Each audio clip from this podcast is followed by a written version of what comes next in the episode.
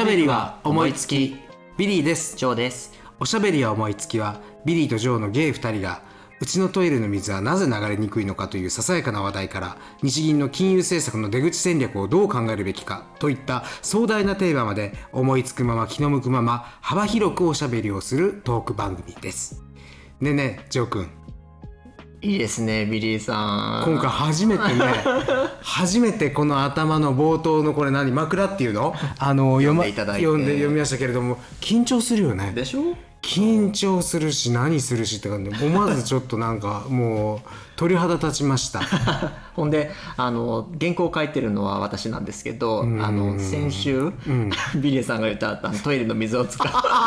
流れにくいというやつそう忘れた頃に使うわとか言いながらあの次で使うって いでうね、も多分ねトイレの水の流れにくい件は多分ねあうちもっていう人いると思うよそうだねおいるいる絶対いるこれはいやだってさその考えたらトイレの排水管ってこうみんなつながってるわけだから、うんうんね一向そういうのやってたら迷惑かけちゃうからねそうだよねんうんなんかあの配管清掃とかもさはマいはいンションの管理組合とかがさ、あやってもらったよ、ねうちもこのや間ってうもらったそんうそうやらないとうん、そうそう来てやったね綺麗ですって言われた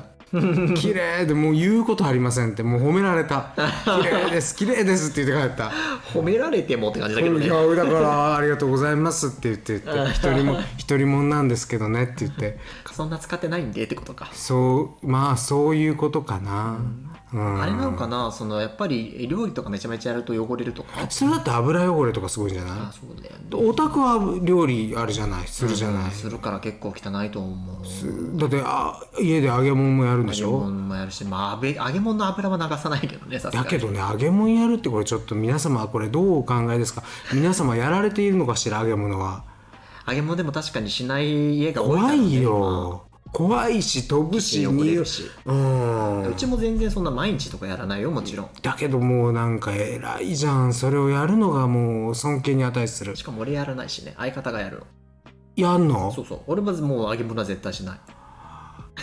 なんでそれ自分でやりたいと思うのかなそうそうそうあの唐揚げ食べたいとかっつって買ってくる食べに行きゃいいじゃんあの揚げはんの自分でお上手あのねお上手やから家で外で食べる時の僕一つだけ鉄則があるのうん何家で絶対やらないものを食べるあー家でやるとこれは面倒くせえなとかなるほどいうのあるじゃない、うんうんああいうのはあのー外で食べるべきだっていう鉄則がある逆に言うと家でやった方が美味しいぞっていうものは外では食べない待って待ってあ のビリーさん一切料理しないんだよ ねそもそもそういや そうね、うんあのねあのそれさあの家でめちゃめちゃ料理する人のセリフそうだった全く本当にお前どの面下げて言ってんだってあのね違うのよこう見えてね、うまいものが2つあるほう1つは鍋ああお鍋はうまい、んうんうん特にねお雑炊をやらしたら天下一品だって言われてるえーなぜか、これはね皆様ねあのちょっと覚えておいていただけるといいと思うんですけれども、お雑炊をやるにあたってお鍋の後のお雑炊ですけれども、ちょっとしたコツがございます。なんでしょうお冷やご飯でねあのお雑炊作ったりするでしょ、一回水で洗ってくださいああそれなんおか冷聞いやたごことあ飯るをざるに入れて聞いたことあるけどやらないわそうそれで粘りがだいぶ落としてからお鍋に入れると、あのーご飯がねサラサラっとしてねいい塩梅になるのでなねるこほれどはねねお試しあれ、あのーお鍋は得意ですね確かにでもあの締めの雑炊って、んあの意外と、そのちょっとのさあそのうやり方の違いでさそう全然変わるよ違うのよ、そのそこまでもうゴシゴシ洗うことはないよさらっとね、粘り気取るぐらいにしてあのやると随分あの皆様方違うんでぜひお試し遊ばせっていう あのさはい、あの雑炊とさ、うん、あの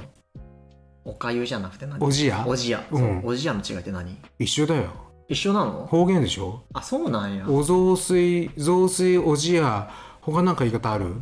やその2つだけと思うけどだよねそうえあの全然さ何のあの根拠もあのないんだけど、うんあの俺の中の勝手なイメージであ分かった何お雑炊はお雑炊は雑炊だけでうん料理になる、おおじやは鍋の後あー鍋の後の雑炊のことをおじやという、もしかしたらそれ本当にそうかも本当にそうかもなんだけど、うん俺が思ってるうんイメージは、うんで絶対これそうじゃないんだけど、うんうんなんとなく雑炊ってさっきビリーさんが言ったような、うんあのさらっとしたお米で、うんうんスルスル飲むよううんな、うん飲む飲むような感じでいただくもの、うんうんであのおじやっうて、んなんか卵が絡まっててもってりしたよううな、んうんうんジブジブしてるのそうねそうっていうイメージでもおじ俺や勝手のイメージなんだけジヤジヤ してるのどおじやというだけあっておじやだけあってあでもそうかもねなんかねであのでも確かに、うんあの雑炊ってさ別に鍋の後じゃなくても雑炊って言うけどおじやって、うん確かに鍋の後だけしか言わないような気もするねそれは本当に正解かどもうなんだろう方言かなかもね、うんでもねあのそのさっき言ったそのもちろんす水で洗ってさ、うんでで粘り気がなくなって、うんサラサラっとした雑炊も好きなんだけど、うんあのその米の粘り気めちゃめちゃあるあわかるわかる持りってりしたコテッとしたやつね ああいうものもう美味しいよ意外とね好きそれもそううんいやだからねもう随分ちょっとお鍋のシーズンもあのー経っちゃいましたけれども終わっちゃったもんねえうん本当にもっと前昔一緒にカニを食べに行きましたねうんうん言ったねあのー富丹士山の後の方にねカニも嫌というほどうん、男ばっかりでうん、 男ばっかりで、男まばあ、っかりいつでものいつものメンバーでね、ええうんいやめっちゃ良かったしあ連れて行ってもらまってたね本当にま良かたったな行きたっていよね本当に思ったそう思ったしそうそうそうあのメリーさんは僕らと一緒にいただけだけじゃなくて、うん何回も行ってたんだそうそうそうそそうそのうシーズンだけでも23回行ったすごいよねいやお安くて美味しいんですよ美味しいところは、そうだねあんまりねこれは教えたくない店店というか、民宿なんだけどねうん、だってあれ松葉ガニだようんうんうんそうそうそうそうそうだから本当に信じられないぐらい安いし出てくるもんね出てくるし食食べべききれれななかったじゃんそうそう、うんでねあのカニご飯っていうのはなんかねおもおもあサザエご飯サザエご飯サザエご飯あそうサザエあれはそうかサザエごそう飯そうそうそうそうそうそう美味しはかもうったよあのね折りにして持って帰って そうそみたいな感じだったよねううわ懐かしいねみんなあの頃はね元気でしたねし死んだように言わないで 今も生きてコロナ前かるんですけどもうコロナ前そうかそうだ、うんコロナ前だからできたその後もうみんなチリチリ点でバラバラあ そんなことないけもどうねどうしてんだか生きてんのか死んでんのかって感じですよ今や本当にねえだからコロナでなかなかねあの冗談抜きでほらコロナでねお葬式もちゃんとしなくなったじゃない、うんちゃんとしなくなったって言ったらおかしいけれども、まあ人呼んで盛人大にやるそうってそういうそ感うそじうでそはうなくなだったかよらねあのちょっと人との別れがね寂しいなって思う時もやっぱりあったりするしう、んまあ一期一会ですねうんうんあ、この間さ一周忌のっていう話したと思うんだけど、うんうそのまあ、もちろん1年前にはお葬式あげてるわけなんだけど、うんうんうんうんお葬儀屋さんっていうのかな、うんうん葬祭所うんとかも今さあの大きい、うんあの葬儀のその部屋っていうのをもう減らして、うんあの個室の家族葬ルームばっかりになってるの。あみたいだねそうなんかそっちの方から売れるんでしょそうそう売れそう売れるっていうかこうはい抑えられるって聞いた、そうそうまあねもちろんそのさ、うんあの地域の名士だったりとかさ、うんうんあの大会社の社長さんとかさ、うんあの大きなんあの組織を上げないといけないニーズはもちろんあるから、うんあの一つは大きいフォローを残してるんだろうとは思うんだけど、うん本当になんか実際呼ばないよねもう今みんなそうそうそうねなんか寂しいけどね人間でもねいつ別れるか分からないからね一期一会っていうかねそうだねうんだから一回一回なんかね大切にね実は僕も昨日あの自分の恩師にあたる人のと久しぶりに会ったんですけれどもね、うんその方がちょっとがんがねあちこちにちょっと転移しちゃっあて、うん、それでまた今度の17日から入院なさるんだけれども専門のそういう病院にだけれどもものすごく痩せちゃってね最後あのハグして別れたんだけど本当に痩せてあの涙が出ちゃ出たのね。でもうなんかねもちろん人間っていうのは寿命があってね、いつ亡くなるかわからないし毎回最後最後と思わないとうんいけないことなんだけれども、やっぱり「会うは別れの始まり」という言葉もありますけれども本当に別れる時ってこれが別れですっていうね芝居みたいな幕切れにはならないわけだから、うんななんてことないあの日の別れがもう永遠の別れになることだってあるわけだからだから人と人とのご縁っていうかねあのっていうのは大事に大事にしないといけないなっていうのはねあの思いましたごめんなさいなんかねそうだね暗い話になっちゃって、うん、全然いい話、うんでもそりゃそうだねうん、なんかね思ったなんかだって人間いつか終わるんだもん、うんそうだね、うん、く悔しいというか悲しいけれども普段そういうことあんま考えないけど考えないよね本で当もそうにいうことがあるとあれあるとねなんかやっぱりこうちょっと切なくなっちゃったりして考えますようんちょうどあのもう一周期を過ぎたんですけれどもこの間ジョー君にも勧めたんですけれども西村健太さんといううんうんうん作家の、うんあの私小説と書いて私小説と読むんですけれどもね、の作家のあの芥川賞も受賞なさった西村健太さんっていう方が大好きなんですけれども読んだ読んでくれたね「クエキレッシャー」ってクイズいでう、しょ読んだ面白かあったよ、のすごく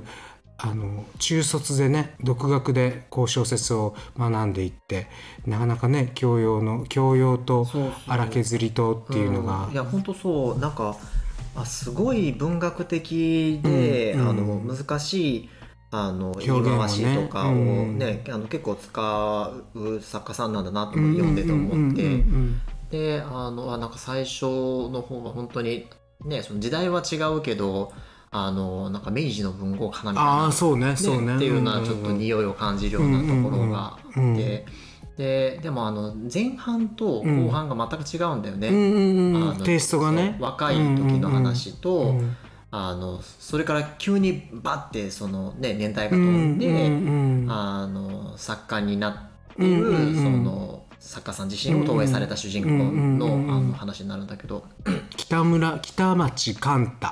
だったかなそうそうそう西村健太を全部あー変えていってんだよねあそうか西全が然気づいてなかっ北たになって村が町で県が官で、うんうんでそういうことかまあ「た」だけは字でが違うっていううんうんうんそうそうそうまあなんかその後半の方とかはもうすごいその人が、まあ、抱えてる心のそのさあの葛藤とかいやらしさとかをさ、うんうんガーってなんか怒涛のように書いてあうんうっんうんうんうんてでもそのなんか結構あ荒削りなような感じがあっうんうんうんうてんなんかちょっとなんか面食らうみたいなうん感じがうんうんうんあうっんてなんかすごいそうだねうんすごい教養深さと荒削りさうんうんがうん同居してる不思議な作家さんだなって思ったのが感想だった。亡くなられちゃったのよ、ねもう1年前ですけれどもね、うんあの若くーして若くして今ねどうしてもほら本ってアマゾンで買ったりね、あのーインターネットで注文することが多いけれどもやっぱり本屋に行くとねあこんな作家がいるんだとか出会えるでしょう、うんうんだからあのもちろんそれは別に最近のあの新しい人に限らず古い人と出会ったりっていう本ばっかり読んでますね最近はなんかね、素晴らしいうん恥ずかしながら本読まなくなったな昔読んでたでしょだってでうも、んなんかまあある程度はね、うんでも読まなくなった。みんなどんな本読んでんだろう今このリ聞いてるリスナーの方って言ってもあのーね多分20万人ぐらいいると思うんですけれども、ね、50万人ぐらいかな。 50万人ぐらいかな。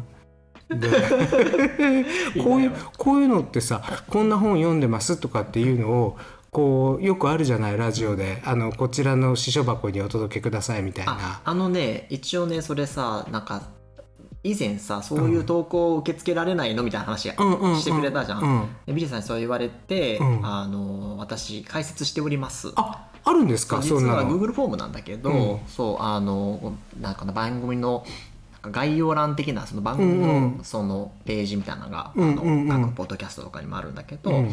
あのそこのところにあのお便りはこちらっていうのをへ Google ーフォーム設けてるのでもしよかったらあ面白い本あったら教えてください。ね、投稿してください。みんなどんなの読んでんだろうね今。でもね、とりあえずね、あの投稿いただけるためには、まず聞いていただかないといけないから、あ全くですよ本当にあのーまだまだお便りをいいただこうなんておこがましいですから、我々、頑張あっていのきねましょう。いいねが増えると嬉しいね。あーそうね、スタンド FM ね。うんそうこれあの、スタンド FM であのオリオリジナルは収録をして、配信をして、うんでそこから各ポッドキャストにあの配信してるんですね。うんうんうんうんなんであの、基本的にはこれ、火曜日の更新に、えーしてるんですけど、うんスタンド FM は登録した瞬間に配信されるんだけど、はいはいはいはい他のポッドキャストサービスとかは、まあ、ちょっとタイムラグがあるので、なるほどね。もしあの、えー新新エピソードが出たらすぐ聞きたいっていうような既得な方がいらっしゃったらぜひあこれだから前のやつも聞けるるわけでしょ前のやつも聞けるんでしょもちろんもちろんあへアーカイブで残るんだ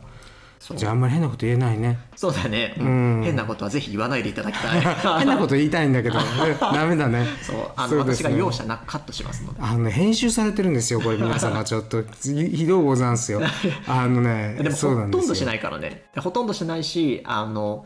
なるべくまあなあまりに長いさそうまだあとねかがあったらカットするけど、うんあのでも多ほ少とんどしていないよねそうだね多少言いよどむぐらいだったらもう、あの恥はかき捨てと思ってあうんのカットしないでそのまま言ってますんで、いやでもね我々ねこれ毎回聞いて反省してるんですよ滑舌が良くないとかね良くないよねあの絵が「えー」とかね「うー」とかが多いとかねそういろいろね、うんあのやっぱり毎回反省をして反省は成功の母そうだねうん違うか成長できてるかな失敗は成長しそうだねしたいよね失敗失敗は成功の母だね失敗は成功の母なんつった今反省は成功の母でもそうじゃない、そうだね反省は成功の母じゃない間違いないそううん、うん改善ですよそうですよそれは確かに改善ですあいいこと言うね まさにその通りです、うんでもだからそれができてるのかっていう問題はあるんだけど、一応まあそこを目指してあの日々頑張っておりますけれどうも、ん、少しでもうねんそうなんです、ね、他どんなあのジョー君は本は読みますか好きな小作家とか小説家とか、木梨さんさうん、何でも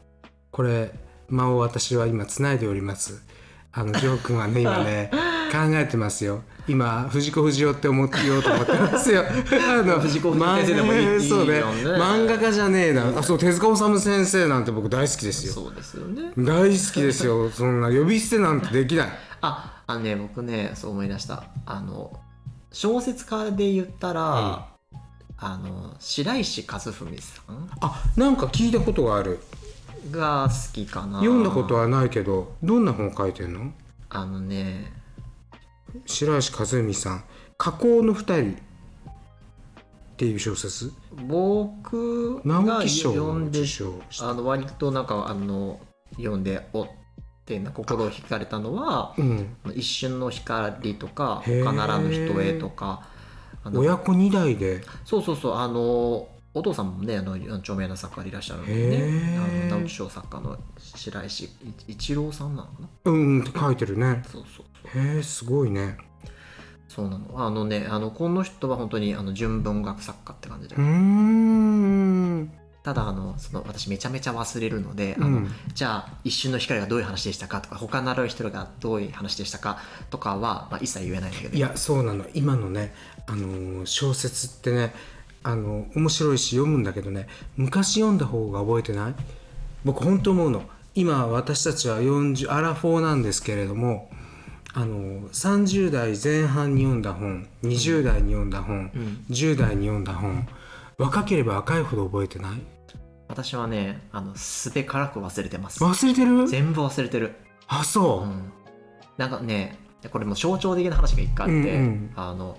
宮部みゆきさんはさ、はいはい一時期ものすごく好きで、うんうんうん学生の時にさうん、あのあの人割と多作じゃんうか、んうんうんであのよ どんどんどんどん読んでたんだけうど、ん ある時さ、うん読んでうんあーまあでも宮部みすみみゆきさんやっぱり多作だけあってちょっとああの作風が似通ってくるよねみたいうんうんうな同んじような話やなと思っうんて読んでて半分以上読んでからさその本がさ家にいることに気づい たのもうそれ読んでたよみたいなそうあそうう話し出した瞬間にオチが分かってるだろうみたいな話しちでゃっもたねけそどれはあるそれはあるよあるあるこれ読んだじゃんみたいなでよく考えた本棚見たらあれあったわみたいなあるでしょあるあるあるそうでもでもゾッとしたけどねこれ大学生の時の話だよ大学生の時はなかった なない今はあるよ今はあるほっとさせて突き落としたねういやんもう本当にだからそれぐらい、うんあのしかもだからその時ってさ、うんあのこれ何年前に読んだ本だわとかじゃないんだよ、うんうんうんあのつい12年だかそ数うだヶね月だか前に読んだうんうんう本をんすっかり忘れてさだからで脳が老化しちゃってんのよ大学生の時からいや大学生の時はそうじゃないけどね今でもなんて本当にあのー、1日に20人と喋らなきゃダメなんだって絶対無理やん、無理でしょ、うん意外と難しいそれ何だっていいんだよもうそのあのミスタードーナツの店員さんでもいい、うん駅員さんでもいいあの隣のおばちゃんでもいい何でもとにかく1日 20, 20人と喋る一一人の人と何時間喋ることが問題ではなくて一日に違う人20人と喋ることが脳のこの老化をストップするそれさ同じ人じゃあかんのなんでなだから刺激がないからでしょのあーやっぱりなんか違う人と喋るっていうことがそうそうそうそう刺激きになる緊張感になるんじゃないかなと思うんだけどね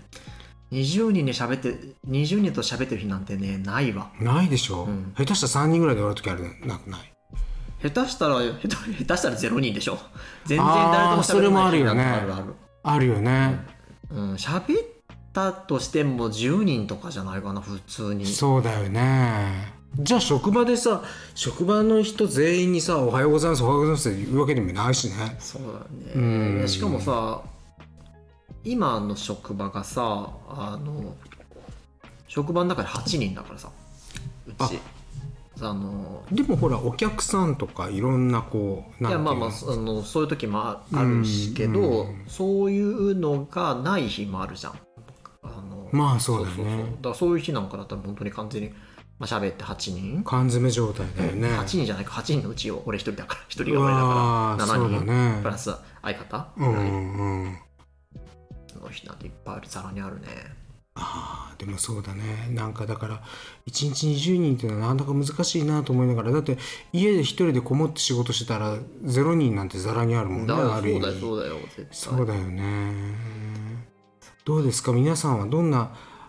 あのー特にさうんこれ聞いてるリスナーの方っていうのはまあゲイの方が多いんではないかなとゲイの人だとあのまあでもそれは関係ないかストレートの人でも今ほら独身の人がやっぱ多いから、 うん一人暮らしっていうか、うだからみんな孤独死決定組ですよあ言ったらねそうだね、うんそうだねってそんなことないわ、うんそうだねってあなたたちは思わず同意しちゃったわこちらのねジョー君はねものすごくこの愛と欲にまみれたあの相方さんとあの美しい生活をしてらっしゃるんですけれども待って待ってあのいいか悪いかで言ったら悪い方向に言う なのやんでめていただけよ、るなんでよ、いいことよ、愛欲にまみれたっていうのはいいよ、いいいやことよ、よく言うじゃな羨いましい、と嫉妬、嫉妬です、これは。あの、嫉妬してるんですけれども、あの、そうじゃなかったら、やっぱ一人もんなんでね、うんうんうんうんまあでも死んだら終わりだよ。それは誰でも同じだよ、うん。みんな人は一人で生まれて一人で死ぬんですから あんたなんかいいじゃん、なんかお坊さんみたいなこと言うよなでもそうだよね、本当にそう。誰かが言った有名なセリフみたいない話や、そうそう、最後ね、一人でみんな死ぬんだから。そうどんなね、どいんいなやつも仲悪いいいやつも。友達でもどんな仲いい夫婦でもさ一緒に死のうってわけじゃん一緒に死のうって怖いよねだって心中するにしたって時差があるもんねそうだね変な話、うんうんそうそうそう片っぽ先に死んであちょっとやっぱりビビってやめたみたいになる時だってあるわけじゃんそうだよねうんあなんかその死について言ったらさあのその最近何の本読んだって話でさ全然最近じゃないんだけど、うん死とは何かっていうさ、うんあのアメリカのイェール大学の,、うんあの哲学の先生なんかな、うんがあの書いた本がある本のがあって、うんあのすごいあのな長いあの電子版で買ってるからだ、うんうんあの厚みでは言えないんだけど、うんうん割と長い本なんだけどへーなんか昔一回多分ダイジェスト版みたいなんで多分日本でうんうんうん翻訳されたのかな、でその後なんか完全版みたいな感じで簡約っていうのが出たうんうんうんうんでその完全版の本を読んだんだけど、なんかそれはなかなか面白かったよ死とは何なのそうなんなんあのねそれはねかいつまで言えないしあのそうだよね鳥のようにすぐ忘れる私だから言えないんだけどでも例えばどういうことを言ってるかって言ったら、うんあの その人が死ぬっていうことは、うんもうイコール体の死だけなのかそれとも魂みそたいうなそう魂があるのもかあるのかそういわゆるその魂、えーと肉体があって、うんその肉体の死の後にもその先があるっていううん二元論とかいうかうん言い方らしいんだけどうんかあのいやもう生命活動が終了したらそこで終わりだうんっんていう一元論、うんそういう話だったと、うんだったりとか、うんあとなんかその、まあ、生きて結局、まあ、死ぬ人は死ぬわけじゃん。うんでそのプロセスって同じなわけうで、んうんであのその間にまああの嬉しいこと嫌なことがあったりするんだけど、でそのい嫌なことが嬉しいことを上回ってる人生だったら、うんそれは最初からない方がいいということになるのかとか、ああなるほどうね、んまあでもそういう考え方ももちろんまあるのできるわね、うんうんじゃあ生きておいた生き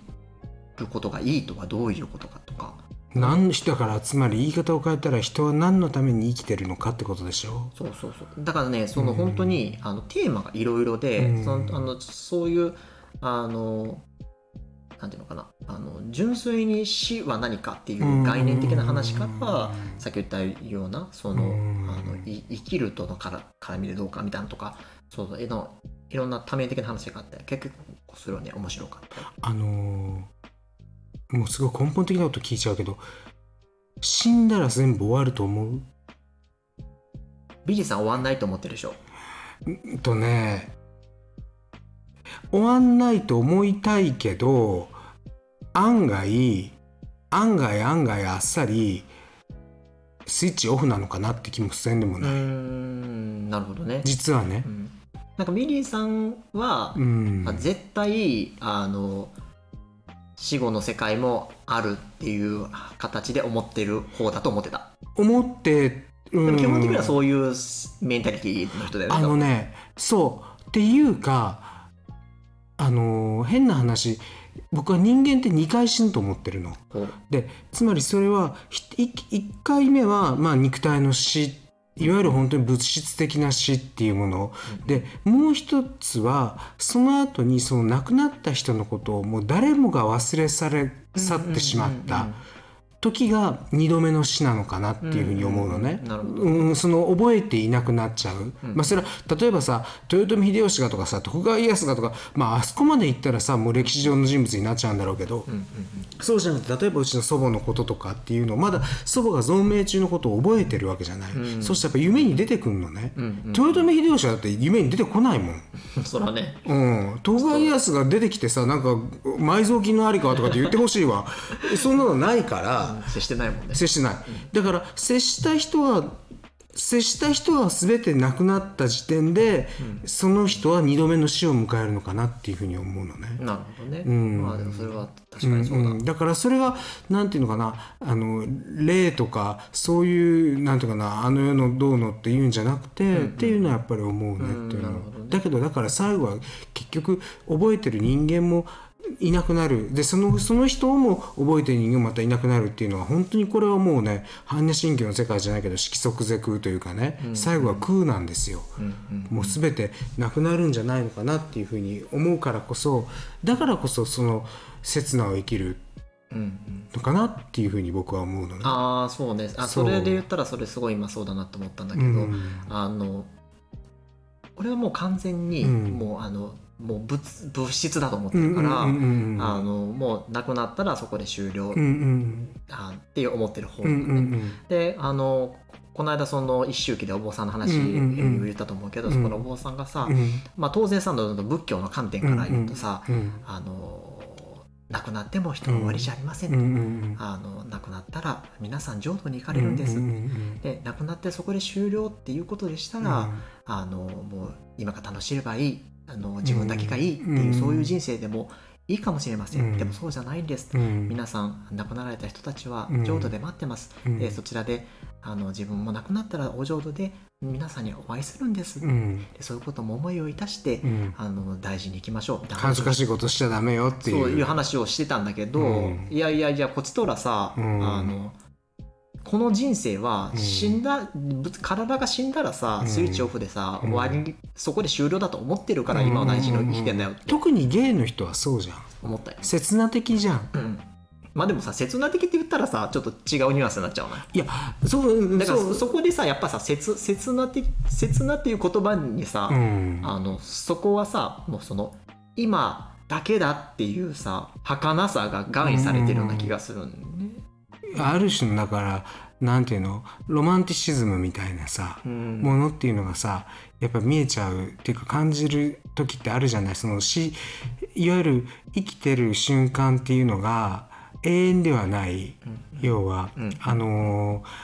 ーほらそれこそさゲイの人の映画でさ、うんあのーあったじゃない「ロングタイムコンパニオン」っていうあのアカデミー賞を取った映映画画ね1984年とか5年とかの映画なんだけどね、うんうんニューヨークのファイアアイランドを舞台にして要はまあエイズでいわゆる相方がどんどんなくなっていくんだよね、エイズの時代だったから、うんでそのファイアランドっていうのはニューヨークのロングアイランドの下にあるうんうんうんうん夏のゲイのリゾート地なんだけど、あのーそこで、まあ、生き残ったねゲイの子が幻影を見るわけよ、うんまた若かりし頃のみんながわーっと島にやってくるっていうところがはっと我に返ったらそれはもう誰もいないっていうような幻なことね幻だったってう、いうことがあって。うんでじゃあその若くして昔それこそジェームス・ディーンがね亡く24歳で亡くなった時に、恩師であるエリア・カザンっていう監督が人はな若くして死ぬべきだしそうでなかったら生前長生きするべきだって言っていう言葉があへーるんですけれどもうんうん要は人がねどれだけ生きるかじゃなくてどれどうやって生きたかっていうところが一つのなんていうのかな生きるということの眼目なんじゃないかなと思うとね、うん今日なんか暗い話になってますこ れなんか自分でしといてえびっくりこしたれみんななんか途中で消してないかななんかそうだねなんか、ううんんその死とかいう話をしちゃったからねそうねでだ話だかもらんね要はそれだけやっぱりなんかまあ今をねだから大事に生きなきゃなっていうことですよ、そうだね一言で言うと帰っては来ないんだから、うん帰り込む青春ですよ、でもそういう意味ではもう全然今を大事にできてないからもううん自分で言っててもう耳が痛すぎる回だそんなことないでし嫌だょわいいじゃちょっとん生き生き直しをよく言うこよ充実してるんですよジョー君はこの方本当 にね羨ましいぐらい嫉妬で気が狂いそうなぐらい充実してらっしゃるんめでちゃすめちねゃ笑うてるやんいやそんなことないよ多分ねリスナーの皆さんはね私ビリーに多分共感をあの大いに得ると思います私は地位も名誉も身分も金も恋人も愛も何もないそんなことな虚しい人生で すからあの多分私の方にあの皆さん味方してくださるんじゃないかなと思いますけれどもいやいやいやはいまあそんなところでなんかねはい日銀の金融政策については一切話さなかったけ どそうね いいのかしらうん、あの原稿には書いてるんだけど、うんあのこれまでも一切その2つについてさ